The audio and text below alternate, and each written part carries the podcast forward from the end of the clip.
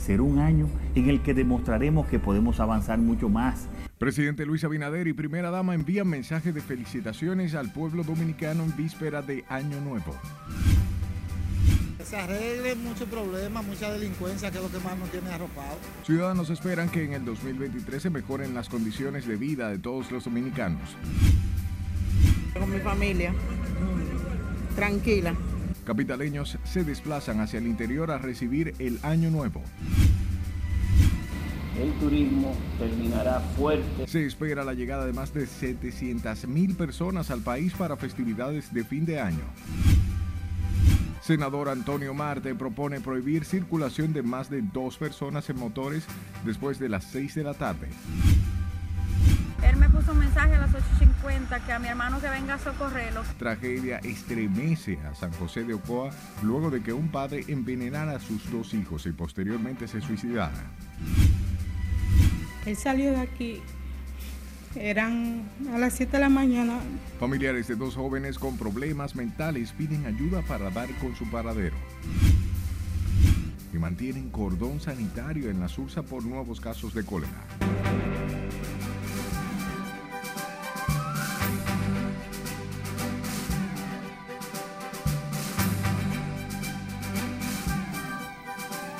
Buenas noches y bienvenidos a esta su emisión estelar. Para mí un placer llevarles información en el último jueves de 2022. De inmediato comenzamos y lo hacemos con el presidente de la República, Luis Abinader, y la primera dama, Raquel Arbaje, quienes enviaron este jueves un mensaje esperanzador de fin de año a todos los dominicanos, donde los motivan a trabajar juntos para lograr un mejor 2023. Lenzi Alcántara en directo desde el Palacio Nacional con los detalles. Adelante, Lenzi. Así es, muchas gracias y buenas noches. La pareja presidencial a través del emotivo mensaje resaltó el crecimiento del país en medio de la crisis mundial gracias al trabajo de todos los dominicanos. Será un año en el que demostraremos que podemos avanzar mucho más y que pocas cosas son imposibles. El jefe de Estado aprovechó la recta final de este 2022 para motivar a los dominicanos a luchar por un mejor año lleno de prosperidad y desarrollo. Cuento con ustedes para que en el nuevo año sigamos trabajando juntos, en equipo, y logremos una mejor y más próspera República Dominicana. Un nuevo año 2023 de amor, esperanza, de salud y éxitos. Que Dios los bendiga a todos. Así también el mandatario destacó el desarrollo del país en medio de la crisis sanitaria, geopolítica y económica que atraviesa el mundo. Un año de grandes adversidades, sí, pero también de muchos éxitos, logros y recuperación que han sido resultado de nuestro esfuerzo y el de ustedes. Los deseos del presidente estuvieron acompañados de los de su esposa, la primera dama Raquel Arbaje, quien focalizó sus palabras de fin de año en el fortalecimiento del núcleo familiar. Recibimos la llegada de un año nuevo con entusiasmo por las oportunidades que llegarán y preparados, Luis, para enfrentar cualquier adversidad, porque los dominicanos somos un pueblo luchador. El primer mandatario reiteró que cada adversidad puede ser superada con el trabajo de todos los sectores que componen la sociedad dominicana. Con esta información yo paso contigo al set de noticias. Gracias, Lenzi, por la información y el Año Nuevo es una de las más importantes celebraciones tradicionales en República Dominicana y el mundo, que muchos festejan cada 31 de diciembre en compañía de familiares y amigos, por lo que ciudadanos que se preparan para despedir el 2022 con alegría hablan de sus expectativas para los siguientes 12 meses del 2023. Laura Amar con estos detalles. Con ánimo de unión familiar y esperanzas de avances y mejorías en sus condiciones de vida, los dominicanos se preparan para recibir un nuevo año. Los dominicanos la pasamos bien, en armonía y en familia. Tras describir el 2022 como un año de grandes retos, ciudadanos consultados esperan que el gobierno garantice la seguridad ciudadana y paz para las familias que perdieron algún ser querido tras la pandemia o en algún hecho sangriento. Que se arregle muchos problemas, mucha delincuencia, que es lo que más nos tiene arropado que la humanidad tome conciencia de lo que está haciendo y que podamos llevar una fiesta en paz y con mucha armonía y mucha alegría. O en familia, en mi casa con mis hijos y mi nieto. ¿eh? Estos ciudadanos confían en que en el 2023 las autoridades puedan crear fuentes de empleo que beneficien a jóvenes y adultos mayores, así como acciones a favor de los más vulnerables. Excelente, mejor que el que pasó. vas a haber menos situaciones de salud, va a haber más bonanza porque se van a ir corrigiendo en el transcurso del Estado Dominicano los defectos que hubieron en el pasado. Bueno, esperamos que, que sea mejor porque nuestro presidente, Luis Abinader, es un hombre que, ha trabajado muy bien por el pueblo. En la víspera de Año Nuevo, los consultados también dicen estar concentrados en fortalecer los lazos familiares. Entre los deseos de los dominicanos para el 2023, además están un mejor abordaje de la salud mental, los feminicidios y la creación de espacios que permitan impulsar una sociedad más justa en la República Dominicana. Laurila Mar, RNN.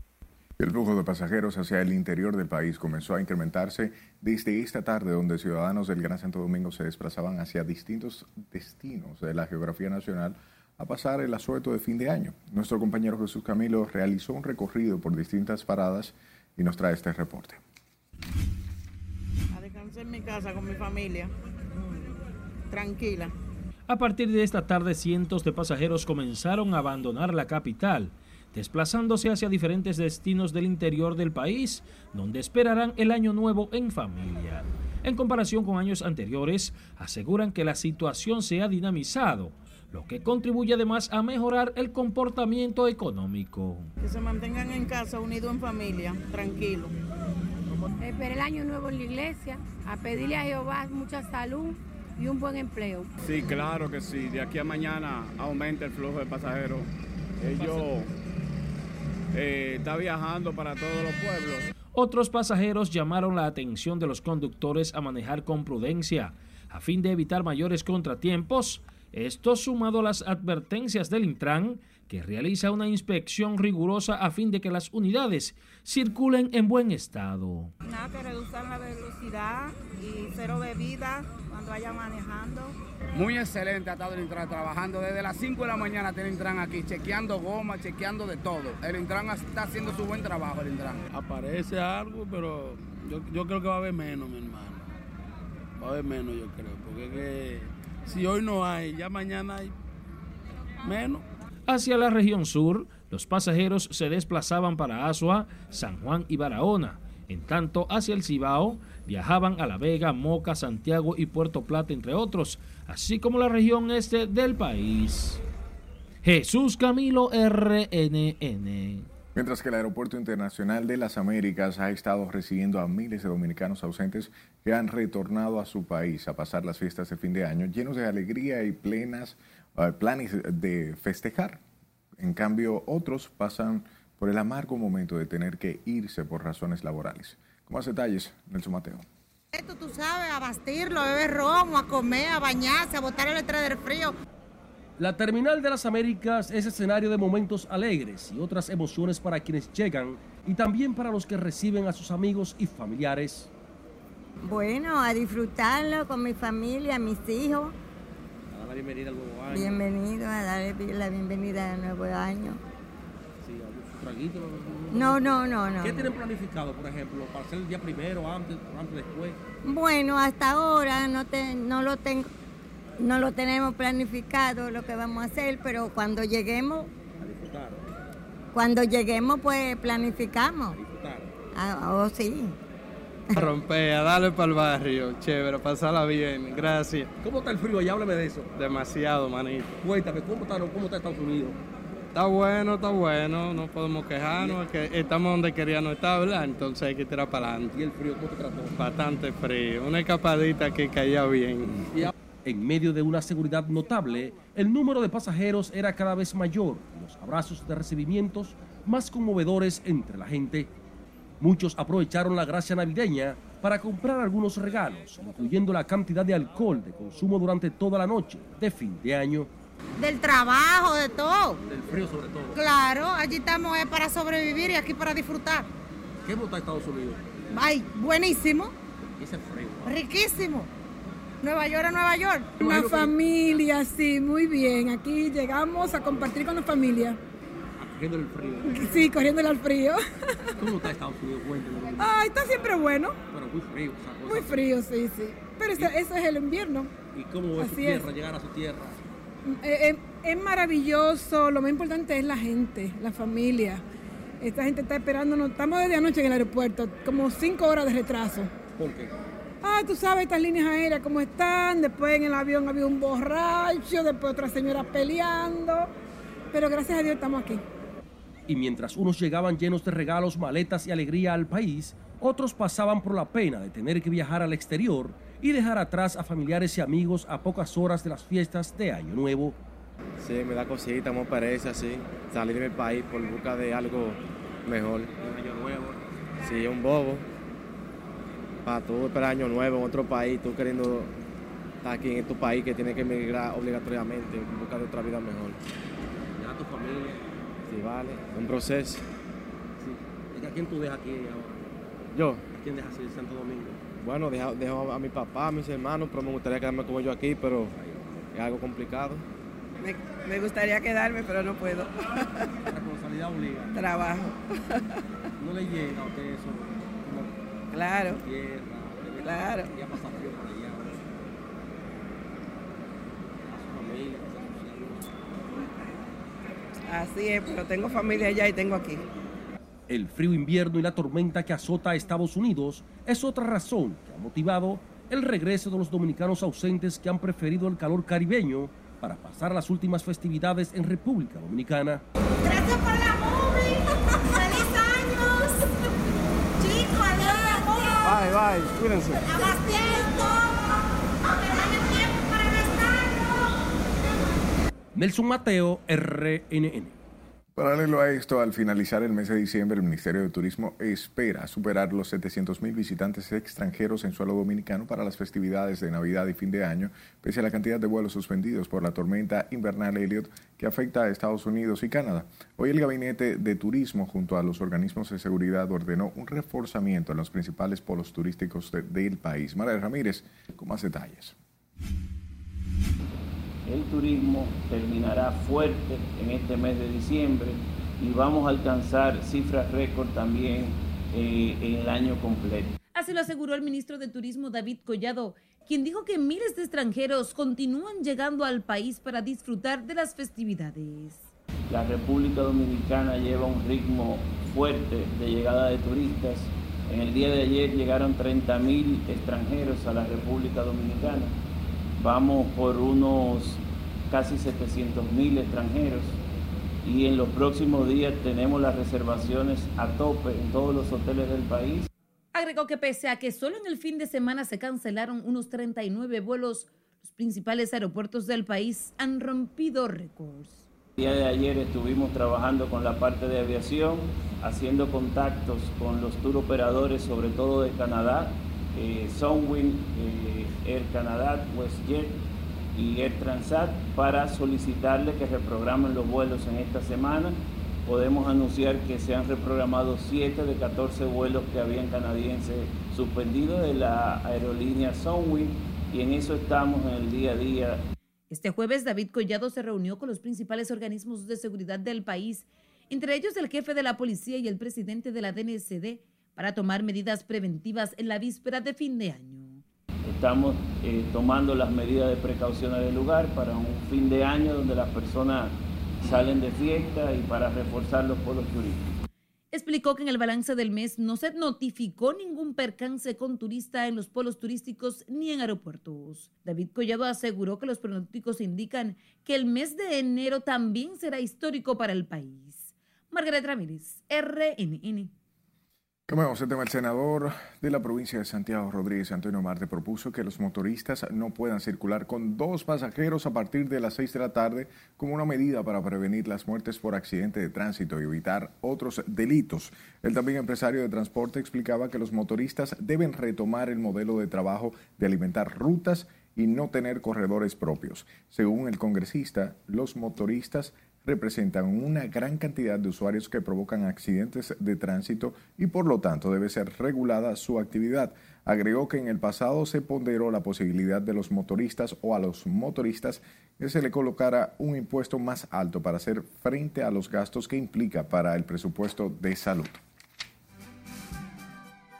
Esta y otras informaciones pueden encontrarlas a través de nuestro portal rnn.com.do al igual que la red social de su preferencia, busque nuestro usuario Noticias RNN. Sus denuncias a este número de WhatsApp 268-5705 y escúchenos en podcast. Estamos en Spotify, Apple Podcasts y Google Podcasts como Noticias RNN.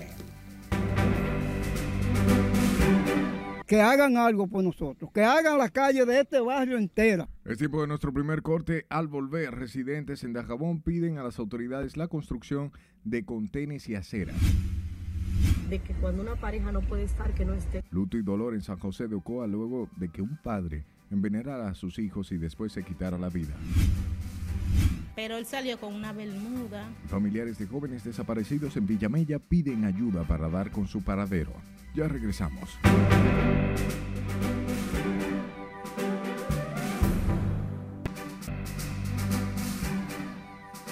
Migrantes de diferentes nacionalidades se han instalado de forma irregular a la orilla del río Coatán en el sur de México, creando una colonia irregular en su paso por la frontera sur de México. Catherine Guillén con nosotros y nos presenta el resumen internacional. Adelante, buenas noches. Gracias y muy buenas noches. En esta concentración irregular, las personas comparten su comida, lavan sus ropas y se bañan en una situación precaria ya que no cuentan con otro refugio. Migrantes venezolanos, nicaragüenses, hondureños, haitianos y colombianos han creado una colonia irregular a orillas del río Coatán y el malecón de Tapachula en su paso por la frontera sur de México. Debido al endurecimiento de las políticas migratorias en su travesía rumbo a los Estados Unidos, se han instalado en los márgenes del río más cauduloso de esta ciudad, donde tampoco hay espacio en los albergues. Las cifras de muertos por la histórica supertormenta invernal que afectó gran parte de Estados Unidos en las proximidades de la Navidad subió a 61 hasta la fecha al registrarse dos nuevas muertes en el este del país, según informaron las autoridades este jueves. El presidente brasileño Jair Bolsonaro decretó este jueves tres días de luto en el país por la muerte del rey del fútbol Pelé a los 82 años. La decisión del Ejecutivo brasileño es la misma que tomó el gobierno de Argentina el 25 de noviembre de 2020 cuando falleció en el país vecino la otra leyenda del fútbol, Diego Armando Maradona, a los 60 años. Además, el ex astro brasileño Pelé será velado el lunes y enterrado el martes en la ciudad portuaria de Santos, hogar del club donde desarrolló la mayor parte de su brillante carrera, según informó el equipo del estado de Sao Paulo. El presidente de Ucrania, Volodymyr Zelensky, aseguró este jueves, tras el nuevo ataque masivo sufrido hoy, que Rusia tiene cada vez menos misiles y que con estas agresiones se adentra en un callejón sin salida.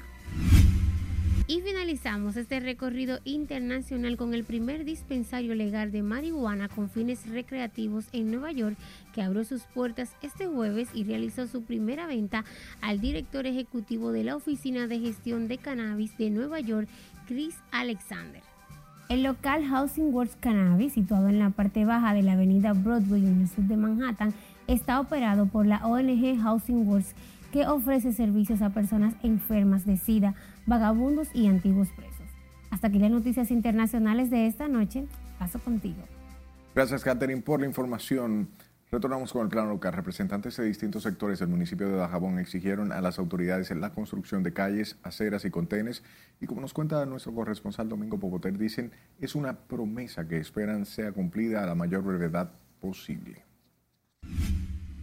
Sí, ya usted puede ver, las calles prácticamente tan inservibles. En esta provincia fronteriza, sus residentes en el municipio de Dajabón esperan para el próximo año poder contar con mejores calles, aceras y contenes tal y como lo había prometido el alcalde Santiago Riverón. Toditas las calles están malas, todas, todas malas. Así es que ya usted sabe, tú hoyo y hoyo por todos los lados, no hay por dónde subir ni por dónde bajar. Los residentes aseguran que es invivible en la circunstancia que se encuentra este municipio. Nosotros hemos olvidado de, de, de, Riverón, por aquí nunca ha pasado. En los sectores donde exigen construcción de mejores vías de acceso, esperan que para este próximo año que se inicia sean tomados en cuenta. Que ya no nos pongan a sufrir más, que hagan algo por nosotros, que hagan la calle de este barrio entera. Los residentes de los sectores Villacodepo, Alto de Cristo, Las Maras y El Abanico esperan que las obras de construcción sean iniciadas lo antes posible y vivir en mejores condiciones a partir del próximo año 2023. Que nos arregle la calle, que nosotros no podemos ni, ni salir de la casa. En la provincia fronteriza de Dajabón, Domingo Popoter, RNN. Hablemos de la tragedia que ha estremecido al país cuando un hombre mató a sus dos hijos y posteriormente se suicidó en San José de Ocoa, mientras especialistas llaman a prestar la atención a la salud mental de los dominicanos. Si le dice Aquino, tiene más detalles. Ha encendido las alarmas en el país este hecho de violencia intrafamiliar que sigue cobrando vidas inocentes y dejando el luto en las familias dominicanas. Mi hermano está muerto ahí, sus dos niños. Las víctimas son un niño y una niña de 7 y 14 años, cuyo verdugo fue su propio padre, identificado como Freddy Olaverría, de 42 años, y quien luego de matar sus hijos se suicidó. Él me puso un mensaje a las 8.50 que a mi hermano que venga a socorrerlo, que él estaba en un sitio quedado. Cuando yo vine lo encontré así. que Él se trajo a los niños el 25 porque este estaba separado de la mujer, que la mujer se buscó otro y trajo los niños. Ella se lo prestó el 25 para que se lo lleve hoy y ya iba de camino a llevárselo. Entonces se quitó la vida y le quitó se la vida. Se quitó la vida y se la quitó a ellos los dos. Porque él me decía que él tenía lo del planeado, pero yo realmente pensaba que era que él la iba a quitar del medio a ella. Y lo que hizo fue que se la quitó él y a sus dos niños. Las familias de los oxisos están devastadas. Aseguran que Olaverría venía de un cuadro depresivo. De que cuando una pareja no puede estar, que no esté, pero que no tenga que pasar esto que realmente está pasando en nuestro país. Muy lamentable para nuestra familia. Mi hermano venía de una depresión porque mi padre falleció hace tres años, entonces la separación de su esposa. Ese muchacho es como cuando uno pierde un familiar, un hijo, un hermano. Tenemos 40 años manejando aquí. Nuestros niños nacieron en Poder Mío aquí, de ahí, vecinito de ahí, ahí. Y es muy lamentable, lo siento mucho. Mientras los especialistas de la conducta llaman a prestar atención al tema de la salud mental en los dominicanos. Estamos asistiendo a una deuda social acumulada. Estamos asistiendo además a una crisis de la familia en República Dominicana.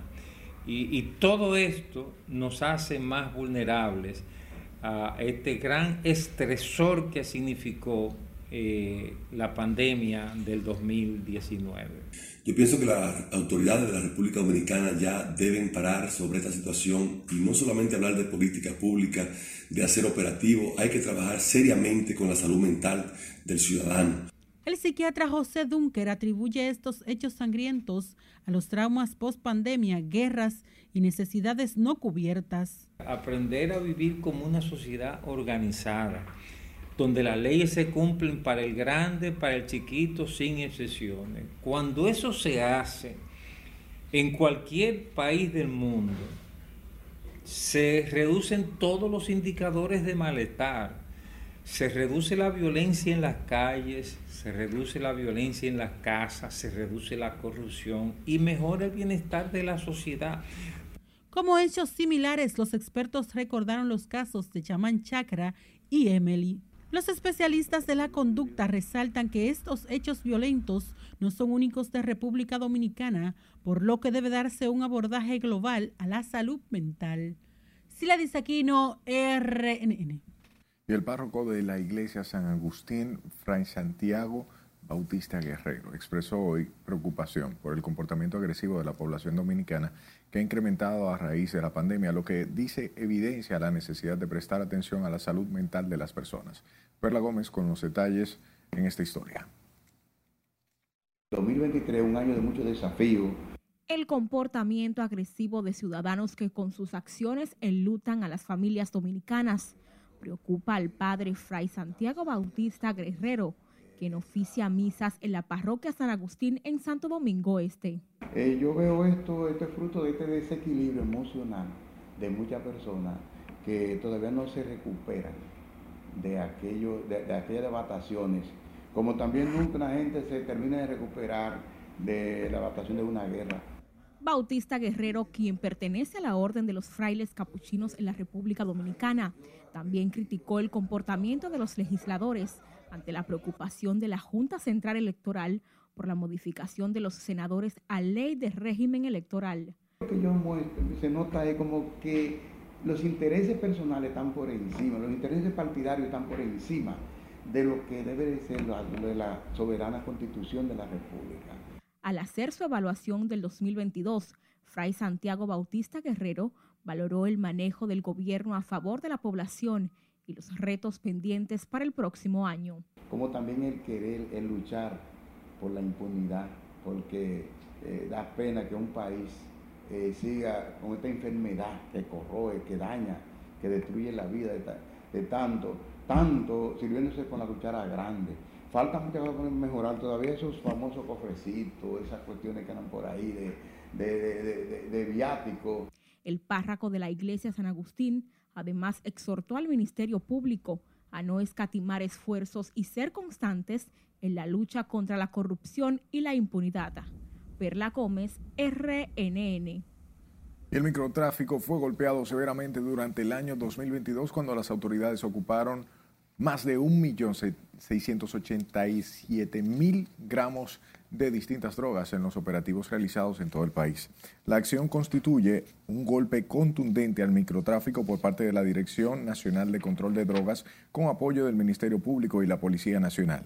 Este año la DNCD también decomisó 212 armas de fuego de diversos calibres, 565 armas blancas, 1.179 balanzas y 35 radios de comunicación, además de 98 vehículos.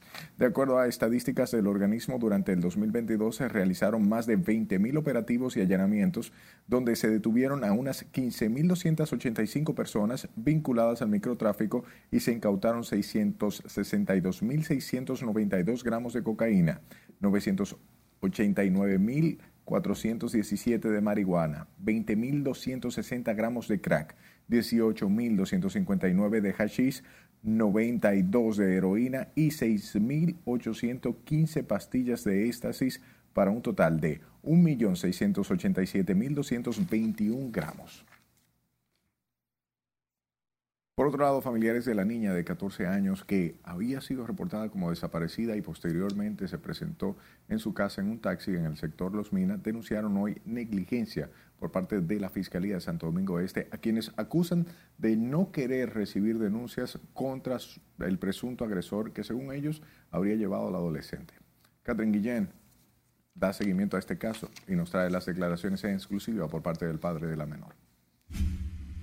Bernardo Encarnación, padre de la adolescente de 14 años que fue reportada como desaparecida el pasado 25 de diciembre y que al siguiente día se presentó sola en su casa, dijo que la Fiscalía de Santo Domingo Este se está negando a actuar en consecuencia de un presunto agresor de la menor. Existe un hecho que es acoso sexual por las redes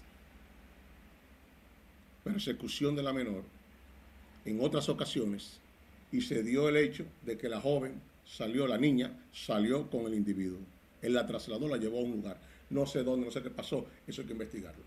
El padre, quien es abogado, identificó a Freddy Casado, de 27 años, de acosar sexualmente a la menor y trasladarla de manera ilícita a un lugar desconocido. Ese individuo se identificó el mismo día en que ella salió, porque ella le había asistido varias veces al lugar. ¿A su casa? Pero a la casa no, abajo. Nunca subió a la casa. abajo, sí, nunca subió a la casa. Nunca subió a la casa porque no se quería dejar a conocer. Y ella escondida bajó un día. Detalló que el nombrado Freddy Casado utilizó las redes sociales para comunicarse con su hija y que según cámaras de seguridad se había presentado en otras ocasiones a las afueras de la residencia donde vive la niña con su madre. Pero es evidente que hizo esas cosas y están palpables en chats y en videos y en todo eso. Hay pruebas de más. Pero la magistrada debe, por lo menos, mandar a buscar a esa persona para investigarlo. Visiblemente molesto e indignado por lo sucedido, Bernardo denunció que un oficial del DICRIN intentó persuadirlos, tanto a la madre como a él, de que no procedieran legalmente con el caso. Me, me- me resulta extraño que un miembro del DICRIN, de apellido Alcántara, quiso disuadir a la madre para que no hiciera ningún cargo contra él. Aún la niña no había aparecido, diciendo que él era inocente. Se entrevistó con la magistrada Mariana y resulta que me está tocando el mismo merengue después. El pasado 25 de diciembre, la menor de 14 años abandonó su casa a bordo de un vehículo Mazda Demio color azul sin informar de su paradero, por lo que fue reportada como desaparecida. Pero la magistrada debe, por lo menos, mandar a buscar a esa persona para investigarlo. Y no decirme a mí que el culpable soy yo de esa situación. La madre de la niña y yo. Como que nosotros somos quien ponemos a esos pedófilos a enamorar las niñas suyas, la del colega y la de todos nosotros.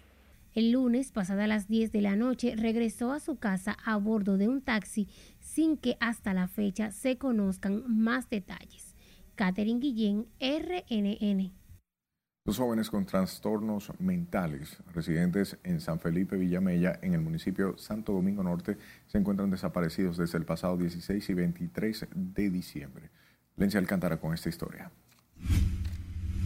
Yo me levanto de noche pensando en él y no sé por qué. En el sector San Felipe de Villamella, dos jóvenes fueron reportados como desaparecidos, ambos con trastornos mentales y residen a menos de un kilómetro de distancia. Yo quisiera que si alguien lo ve, que me mande, o sea, que me llame o algo. Porque no es fácil, porque mi, mis, inquietud, mis inquietudes es que él no sabe, porque como él tiene problemas, quizá él se encuentra en un lugar que él no sabe decir dónde él, de dónde él, de dónde él vive. Juan Antonio Brazován es madre de Alfredo Brazován, de 25 años, quien el pasado viernes 16 salió a caminar a eso de las 7 de la mañana, como era de costumbre, en la calle Proyecto número 19 en San Felipe del referido sector, y hasta el momento se desconoce su paradero. Yo me siento mal, me siento muy mal. Porque él, él no nació así, él se puso así de repente. Y él cuando él era un muchacho tranquilo, bueno.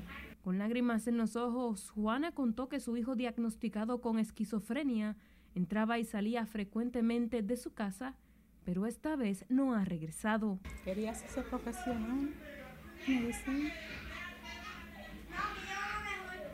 ¿Se siente desesperada? Sí. A pocos metros, en la calle Puma de ese sector, se desapareció también Miguel Ángel Heredia, conocido como Gabriel, un joven de 20 años que también padece de problemas mentales. Él habitualmente baja para donde mi tío, aquí atrás. Él siempre está dando vueltas. Entonces, ese día en la noche, según me cuenta su hermano, él bajó, fue a buscar un teléfono celular. Y cuando subió, como a los 20 minutos exactamente, baja mi primo y me pregunta que si yo había visto a Gabriel. Yo le dije que lo vi alrededor de hacía 20 minutos subir. Entonces, él fue a dar una vuelta con mi primo eh, por el barrio a ver si lo encontraba y no lo encontraron. Según los familiares, Heredia fue visto por última vez el domingo 25 de diciembre. Presuntamente estaba detenido en el destacamento de NACO en el Distrito Nacional tras ser apresado durante un operativo de rutina. 25 de diciembre que nos llegó un reporte de la policía del NACO que la habían atrapado en la madrugada del 24 por un operativo que estaban haciendo por las personas accidentadas. Entonces, cuando vieron que al ser un operativo lo tenían 24 horas ahí en la comisaría, la magistrada dijo que tenían que soltarlo junto a los otros cuatro presos que agarraron, ya que era un operativo y no podrían tenerlo más de 24 horas ahí. Los familiares de ambos desaparecidos claman por respuesta de las autoridades para que estos puedan regresar a sus casas sanos y salvos. Lency Alcántara, RNN. Las autoridades están permanentemente metidas aquí. Vamos a otra pausa comercial. Al volver, mantienen cordón sanitario en la Sursa por nuevos contagios de la cólera. Ahí faltan arguitos, faltan aumentan las ventas en la Duarte en víspera del Año Nuevo. Y presidente Luis Abinader pensiona 96 servidores públicos. Esta es la emisión estelar de Noticias RNN.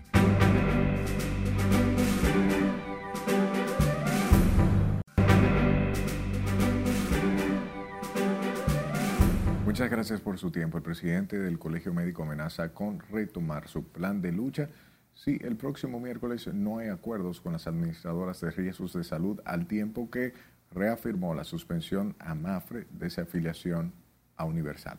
Si le dice aquí no, con más.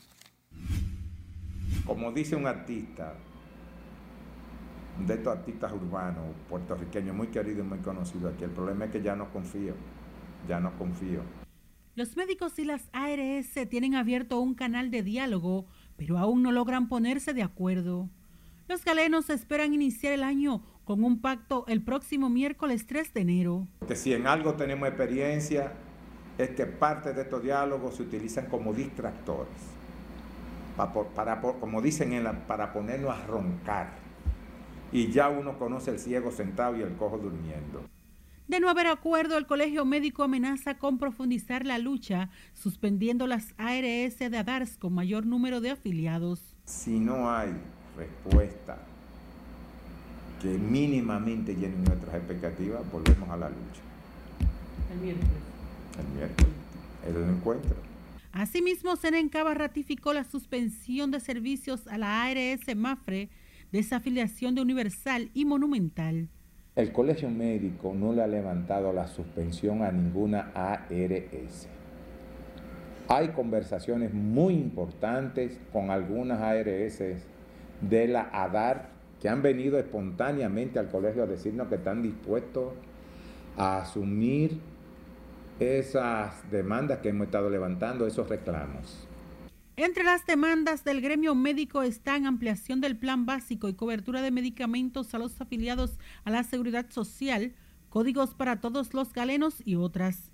El Consejo Nacional de la Seguridad Social se volverá a reunir por tercera vez el próximo miércoles a las 9 de la mañana. Sila Disaquino, RNN. Por otro lado, las autoridades de salud pública han reforzado los controles y mantienen el cordón sanitario en la Sursa tras confirmarse 10 casos. A propósito de esto, las autoridades realizaron operativos de limpieza y fumigación en esa barriada para evitar posibles nuevos contagios. Juan Francisco Herrera, con más. Bueno, las autoridades están permanentemente metidas aquí, se han detectado varios casos. Los moradores de la Sursa valoraron como positiva las acciones de salud pública para evitar el cólera en el barrio. En el barrio se han detectado varios casos, incluyendo los más recientes de dos mujeres. Yo tengo entendido que aparecieron dos más, pero no han estado atendiendo. Gracias a Dios no hemos tenido baja. Se ha estado en operativo permanente de saneamiento.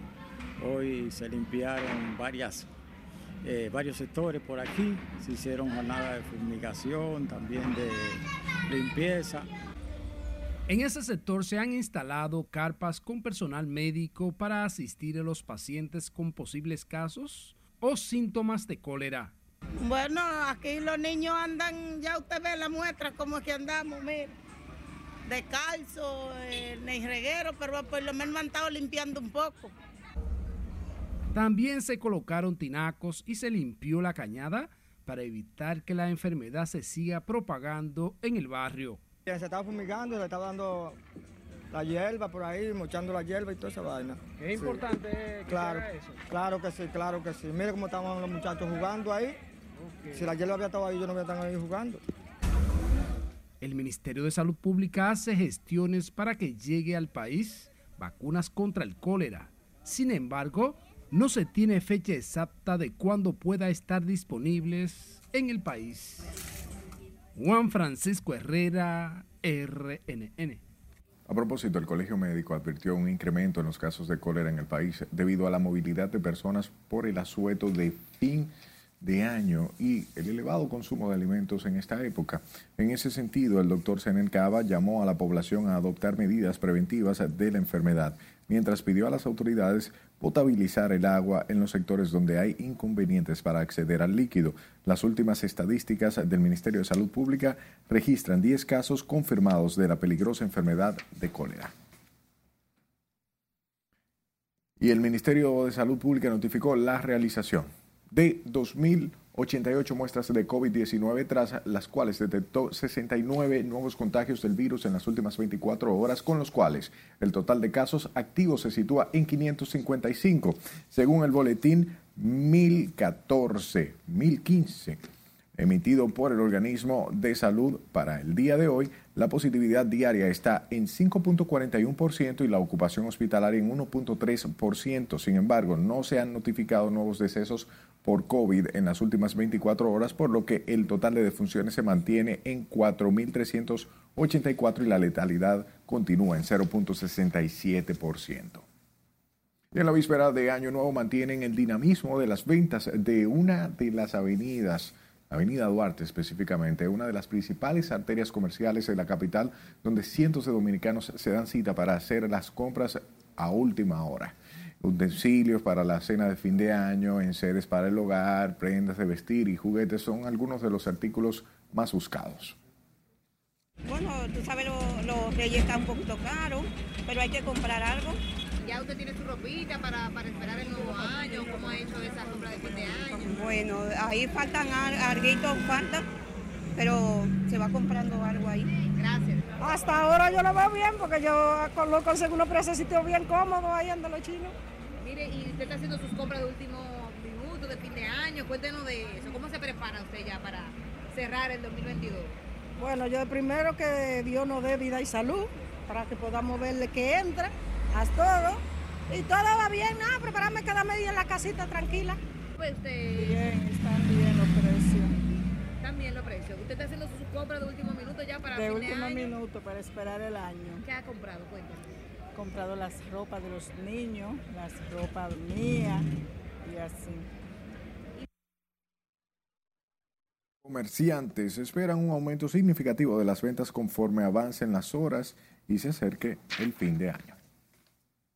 Hablemos nuevamente del presidente Luis Abinader, quien otorgó pensiones por antigüedad a cargo del Estado Dominicano y jubilación a 96 empleados del área de salud por razones de enfermedad, discapacidad, desocupación y vejez. Los montos de pensiones oscilan entre los 69.663 pesos concedidos a Nancy Margarita Cueto Soriano hasta los 191.751 a Marilandis Báez Gómez de Jiménez. La mayoría cobrará sobre los 70 mil, 80 mil y 90 mil pesos. El decreto 768-22 toma en cuenta dentro de sus consideraciones un acuerdo con el Colegio Médico Dominicano. Es momento de la última pausa. Seis familias en Villamella continúan en la intemperie luego de incendio. Cristian Castro reaparece en Instagram con el rostro totalmente cambiado y conozca el trauma que superó la dominicana Soy Saldaña en Avatar. No le cambie.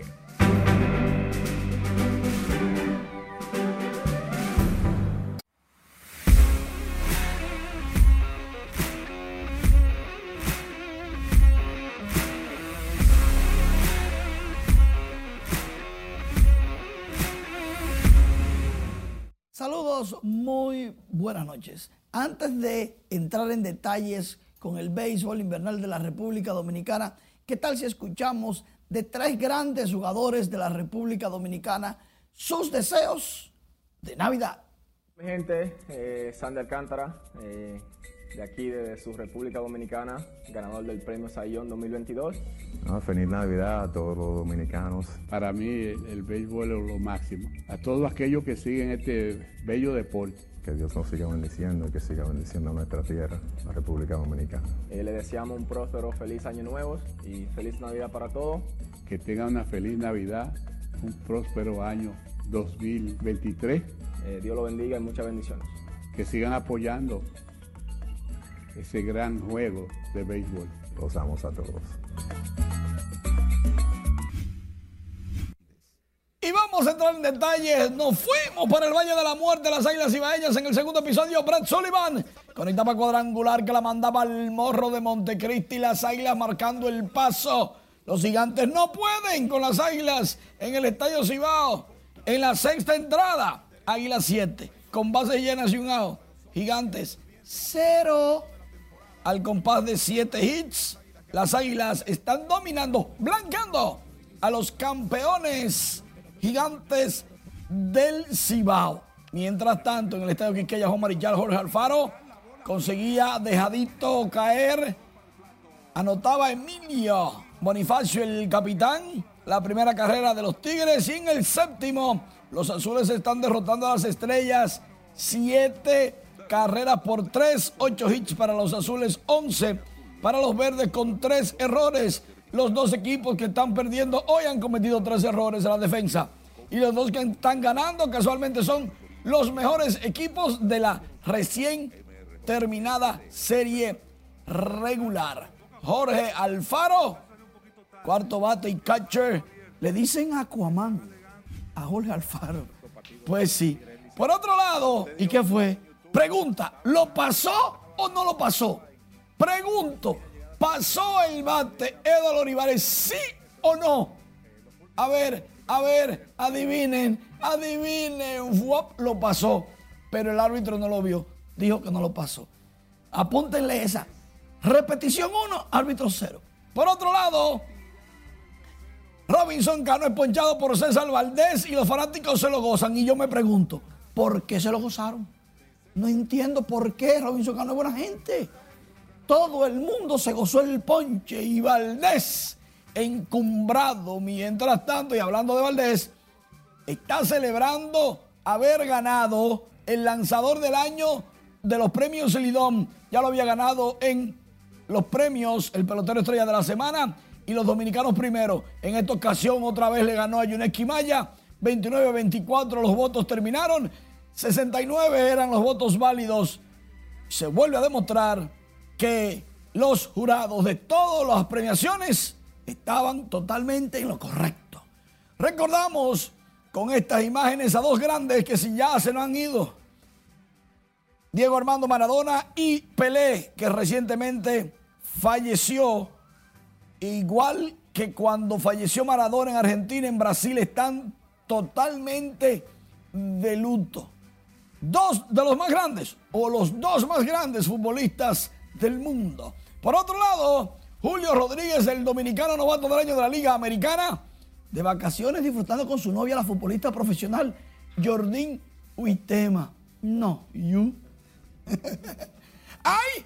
¡Ay! Cogió cuerda una Quimaya en el Tetelo Vargas luego de que los fanáticos le vocearan que se fuera porque lo sacaron al finalizar dos entradas. Y una Quimaya hasta le señaleó a los fanáticos con un dedo que no iba. El jugador de baloncesto, Moritz Wagner, se desplomó luego de ser golpeado por la espalda por dos jugadores de Detroit.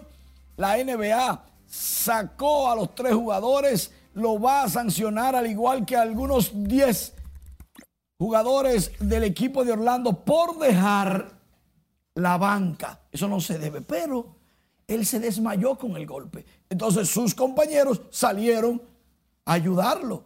Y todos están esperando la multa y la van a pagar feliz. Pero no iban a dejar a su compañero en tierra, en aguas, tú sabes, turbias. Tienen con qué pagarlo. Eso, claro, bastante. ¿Alguna predicción antes de que finalice el año? ¿Viste lo de que no, entendí Ah. eso? sí. Pero tú sabes, tú sabes todos esos chismecitos. ¿no? Eh, no son chismes. No chismes. Ahora, sí sé que los árbitros llevan la de perder con la repetición. No hay forma que le ganen los árbitros la Saliste repetición. abajo una patana. Nos vemos. Buenas noches. Un incendio que consumió seis casas el pasado martes en el sector Torito de Villamella dejó varias familias sin hogar y hasta ahora todo un sector sin iluminación. Catherine Guillén con este reporte. Bueno, este fuego sucedió por un alambre de la, de la energía eléctrica. Sí, todo. Sin viviendas, sin ropa y sin comida dejó un voraz incendio que consumió al menos seis casas del sector El Torito y cuyas familias han tenido que alojarse en casas de vecinos y otros parientes para sobrevivir. Yo estaba en mi, en mi casa, para allá atrás, a la vera de la mata de coco. Y la Jenny, la hija mía, estaba durmiendo. Y cuando oímos eh, eh, esa persona pidiendo auxilio, ay, no aguanto más, no aguanto más, auxilio. Cuando ahí en eso Jenny despierta y me dice, mami, pero es que la casa de luz María se está quemando. Porque ahora mismo estamos desalojados donde unos vecinos. Yo mismo tengo, somos cuatro, la mujer mía y dos hijos. Estamos por lo menos desalojados en casas distintas de los vecinos, los amigos. ¿No me entiendes? Que no, no, no han socorrido. El incendio que ocurrió el pasado martes desde entonces tiene a todo el sector del Torito sin energía eléctrica. Los vecinos temen que el fuego los vuelva a afectar. A los bomberos no vinieron a tiempo cuando lo llamamos. Todo el mundo llamó a los bomberos y ninguno vinieron cuando ya había pasado el fuego. Entonces lo que vinieron fue a apagar la llámara. El problema es que, mira, eso desde de, antes de ayer, ¿verdad? esos alambres tuvieron que cortar ahora. Cada vez que pasa un vehículo y remueve todo eso, se prende allá arriba el primario. Entonces son una zozobra que uno tiene. Yo misma le tuve que llamar y decirle, mira, por favor, haz como que es a tu madre. Manden una unidad para que corten los que están en la calle los vecinos han pedido la intervención de las autoridades para que los socorra, además de la pronta ejecución de Edesur para que recoja los cables eléctricos y reponga el servicio energético en el sector. Catherine Guillén, RNN. Por otro lado, las 10 familias cuyas casas se quemaron en un voraz incendio en el sector Villa Juana pidieron ayuda a las autoridades, ya que no tienen techo donde pasar el fin de año, por lo que perdieron todo con ese siniestro. Juan Francisco Herrera se encuentra en directo, nos da los detalles. Adelante, Juan Francisco. Gracias, buenas noches. Las familias que perdieron sus ajuares y su casa aquí en el Américo Lugo con el incendio piden ayuda de las autoridades. Y a la gente de ese lado le y salimos para la calle a bucear. Un fuego, un fuego, los bomberos llamen, llamen. Solo escombros quedaron de las viviendas que se incendiaron en la calle Américo Lugo de Villajuana. Esta señora no sabe cómo celebrar la llegada del nuevo año porque solo ha recibido raciones alimenticias, pero no tiene dónde cocinarla. Todavía ayer que trajeron una cuanta funda, que trajeron, que nos dieron, pero imagínate dónde la vamos a cocinar si no tenemos dónde. Lo mismo padece esta doñita que luego del incendio que surgió en la madrugada del martes no ha tenido paz ni tranquilidad. ¿No le dio tiempo a, recuperar nada? Nada, nada. ¿Qué cosas se le perdió, se le perdieron a ustedes? Ella tenía hasta dinero ahí, se le quemaron. Otros han tenido que buscar dónde aguarecerse hasta que aparezca una mano amiga. Perdieron todo. Prácticamente ellos salieron fue nada más con la ropa. Pero ellos perdieron todo, absolutamente todo. Eh, mi mamá, gracias a Dios, se salvó, pero la mitad del caso que ellos son dos personas mayores y enfermos. Mi abuela sufre del corazón, del azúcar, mi abuelo también por igual. Según los afectados, el siniestro lo provocó supuestamente un inquilino bajo los efectos de sustancias prohibidas y emprendió la huida. Hasta este momento las familias que perdieron sus casas solo han recibido raciones alimenticias. Por eso piden un techo para aguarecer junto a su familia. Vuelvo contigo al estudio. Gracias Juan Francisco.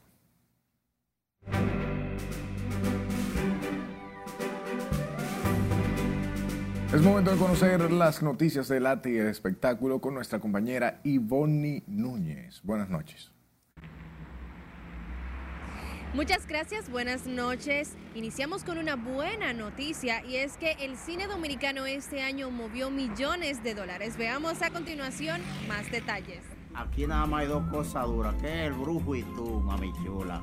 República Dominicana continúa siendo el destino fílmico ideal de un sinnúmero de proyectos cinematográficos y audiovisuales que durante el 2022 movieron en la economía del país más de 15 mil millones de pesos. La Dirección General de Cine Dominicana destacó que los 65 proyectos filmados en el país este año, el 52% son de producción extranjera, lo que representa un 33% más con respecto al 2021, mientras que las producciones nacionales alcanzaron un número de un 15% con relación al año pasado. Avatar The Way of Water de James Cameron ha alcanzado 14 días después de su estreno los mil millones de dólares en taquilla internacional, lo que la posiciona como la película que más rápido ha superado dicha cifra en 2022. Además, es la producción que más rápido alcanzó esta cifra desde Spider-Man No Way Home, que tardó 12 días en lograrlo en 2021. Hablando de Avatar para la actriz Zoe Saldaña, significó un reto mayor filmar este proyecto por la confrontación con algunos de sus miedos. Como parte de las necesidades para la trama de la película, el elenco aprendió a bucear en apnea, pero Zoe reveló que ella y el resto ganaron confianza al tomar las clases y se dieron cuenta de que esta era una condición temporal a la que tendrían que someterse. El miedo puede paralizar, entonces se volvió también en un trabajo mental, expresó.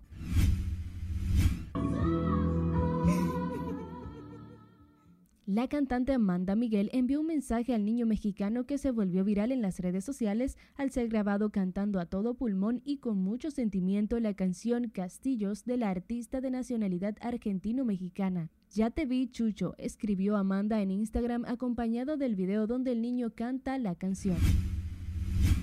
El cantante mexicano Cristian Castro desató los rumores sobre un posible retoque facial al publicar una foto en la que se le ve irreconocible. En la instantánea postada en Instagram se visualiza un Castro sin arrugas de nariz perfilada y un rostro más delgado, por lo que sus seguidores, como era de esperarse, notaron el cambio y de inmediato lo dejaron saber en los comentarios. Y aunque algunos seguidores dicen que se trató de algunos retoques estéticos, otros insinúan que se trata simplemente de filtros. Y eso esperamos. Hasta aquí, diversión, pasen feliz resto de la noche. Muchísimas gracias, Ivonne, y las gracias a usted por su atención hasta este momento. Tenga buenas noches.